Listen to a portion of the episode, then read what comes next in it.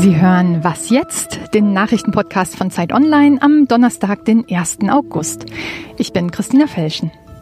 Heute geht es bei uns um Wassermangel in Deutschland und um die Frage, wie klimafreundlich der Kunstbetrieb ist.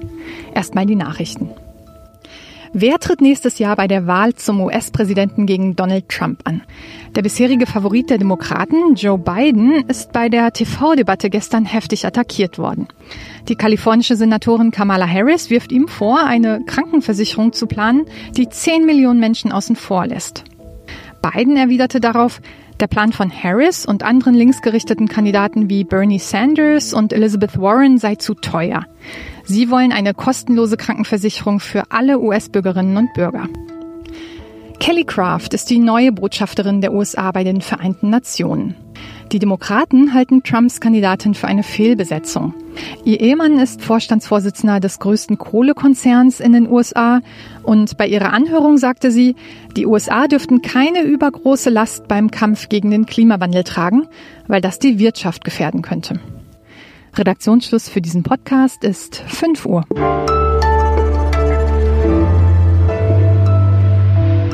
Hallo und herzlich willkommen zu Was jetzt am Donnerstag. Ich bin Erik Katzinger. Es gibt so Dinge, die sind für uns ganz selbstverständlich. Zum Beispiel, dass wir in die Küche gehen, den Wasserhahn aufdrehen und einen großen Schluck Wasser trinken können. Oder dass wir Schiffe über die Flüsse schippern sehen, weil sie Waren von A nach B transportieren. Oder dass Bauern eben die Felder bestellen. Alles ganz normal bis jetzt. In den vergangenen Tagen mag es zwar wieder etwas kühler geworden sein, aber der Sommer, der ist noch nicht vorbei und die Folgen der Hitze, die sind spürbar und die führen zu Problemen. Wasserknappheit ist da das Stichwort. Ingo Meicher aus dem Wirtschaftsressort der Zeit ist bei mir am Telefon und mit ihm will ich darüber sprechen. Hallo nach Hamburg. Hallo, schönen guten Tag. In Deutschland war Wassermangel eigentlich ja noch nie ein Problem und jetzt ist schon die Rede von Verteilungskämpfen. Wie akut ist das Ganze? Ich glaube, man muss da aufpassen. Man, man soll jetzt nicht in Alarmismus verfallen. Es gibt natürlich Probleme hier und dort. Also die Probleme sind punktuell an bestimmten Orten.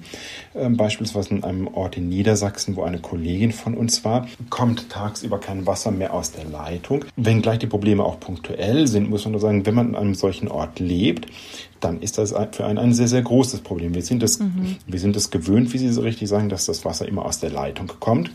Das ist natürlich ein Schock erstmal für das eigene Leben und man beginnt natürlich sich ein paar Sorgen zu machen, wenn man tagsüber nicht duschen kann, die Toilette nicht spülen kann, ähm, nicht kochen kann, weil man kein Wasser hat.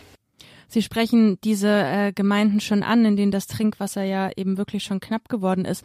Gibt es da irgendwie schon Strategien, die entwickelt äh, werden oder ist man da jetzt so vor den Kopf gestoßen, weil man denkt, oh Gott, das haben wir überhaupt nicht erwartet? Also es gibt natürlich unterschiedliche Gründe, warum so etwas der Fall ist. Beispielsweise in Lohne in Niedersachsen, wo meine Kollegin Ann-Kathrin Netzig war, ist es so, dass in einem besonders heißen Sommer die Leute einfach mehr Wasser verbrauchen, sie duschen häufiger, sie trinken mehr, sie haben wahrscheinlich auch noch Rasensprenger an, sie füllen Planschbecken und so weiter. Ich glaube also, die, die Gemeinden gehen damit so um, dass sie einfach in Niedersachsen Lohne beispielsweise ihren Bewohnern sagen, bitte füllt keine Planschbecken, bitte schließt keine Rasensprenger an, was ja auch relativ vernünftig ist. Und das sind ja auch Dinge, auf die man verzichten kann. Das andere Problem, das aber bleibt, ist, dass natürlich im Folge von zwei Hitzesommern an manchen Orten das Grundwasser abgesunken ist und es dort tatsächlich dann auch kritisch werden kann. Wir wissen beispielsweise von anderen Gemeinden, die haben den Notstand erklärt, weil einfach die Trinkwasserlager relativ schnell leer gingen.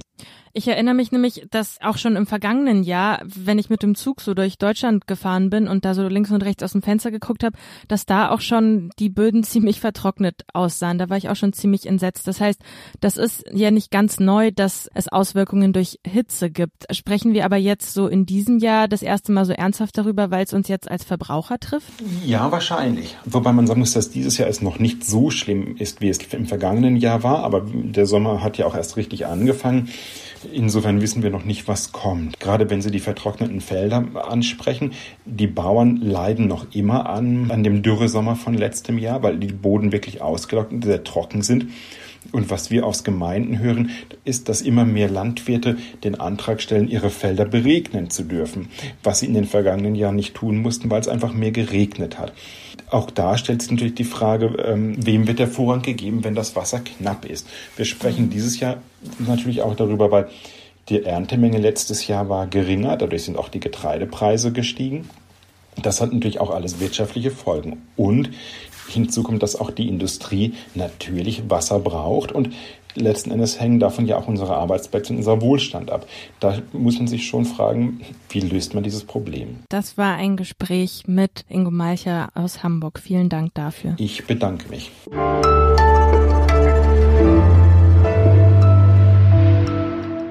Und sonst so?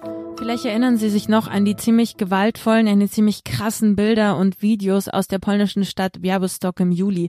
Da sind Teilnehmerinnen und Teilnehmer einer Gay Pride Parade von rechten Hooligans angegriffen worden. Ja, und kurze Zeit später haben auch rechte Zeitungen Hetze gegen LGBT weiter betrieben und feindliche Sticker gegen sie verteilt. Die konnte man sich dann quasi an seine Schaufenstertür kleben und damit zeigen, wir wollen keine LGBT hier reinlassen. Unter dem Hashtag YesTimLGBT, ich bin LGBT, teilen jetzt tausende queere Polinnen und Polen ihre Erfahrung. Sie erzählen da von ihrem Leben, sie empowern sich und andere.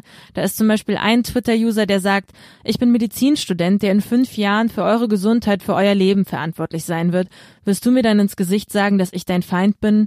Und eine andere Twitter-Userin, die sagt, ich bin LGBT und manchmal verkaufe ich Pommes, manchmal mache ich Flat White Kaffee und nach dem Abschluss werde ich Grafikdesignerin sein. Yestem LGBT ist mehr für uns und du wirst uns niemals zum Schweigen bringen.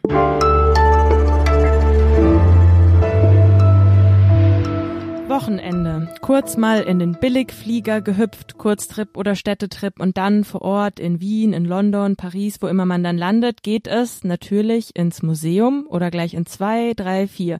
Und wenn man dann zurück ist, dann hat man viel zu erzählen. Gedanken an den Klimaschutz dabei, bei vielen Nein, danke. Dabei gerät ja die Klimabewegung in Bewegung, nicht nur bei Schülerinnen und Schülern, nicht nur in der Politik, auch Künstlerinnen und Künstler arbeiten sich an dem Thema ab und langsam dringt es auch in die Kunststätten selbst selbst vor. Nur die Frage ist, wie glaubhaft ist das alles, wenn der Kultur- und Kunstbetrieb selbst zu einem großen Klimasünder zählt? Hanno Rauterberg aus der Feuilleton-Redaktion der Zeit hat sich das angeschaut. Mit ihm will ich jetzt darüber sprechen. Schönen guten Tag. Ja, hallo.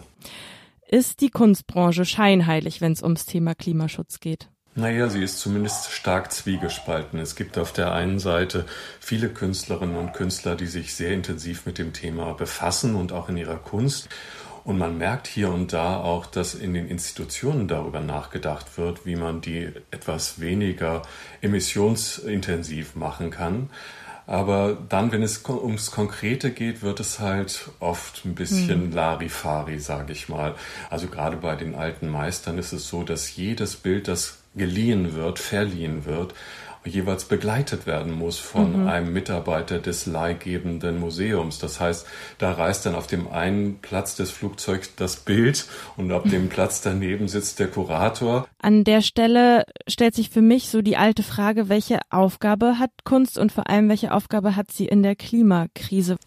Naja, da gibt es natürlich leider keine ganz einfache Antwort. Es wird vor allem dadurch schwerer, dass jetzt gerade im, im, Kunstbetrieb, aber auch in anderen Kulturbranchen man immer stärker sieht, wir können uns, sollten uns nicht so stark auf den westlichen Kanon konzentrieren. Wir müssen auch gucken, was ist in anderen Weltteilen los. Wir müssen uns in Diversität üben. Und das bedeutet natürlich auch Ausstellungen aus Indonesien, die dann nach äh, Europa wandern und umgekehrt.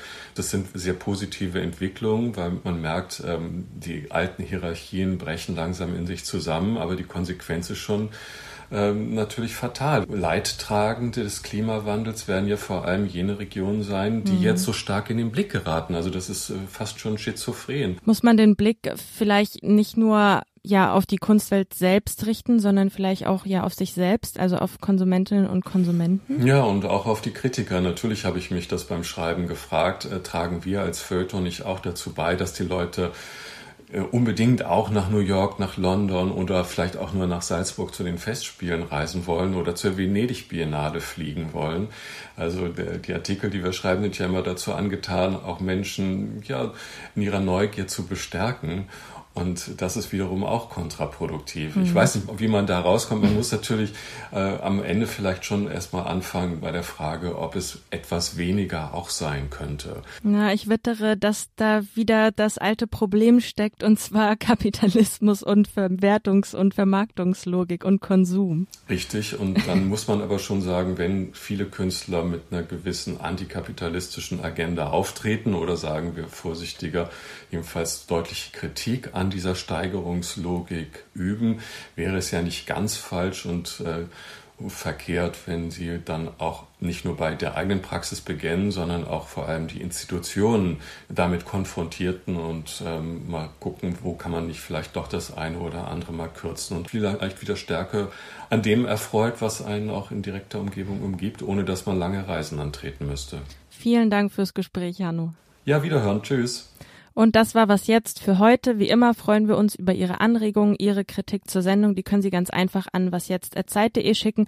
Morgen gibt's die nächste Folge. Tschüss und machen Sie es gut.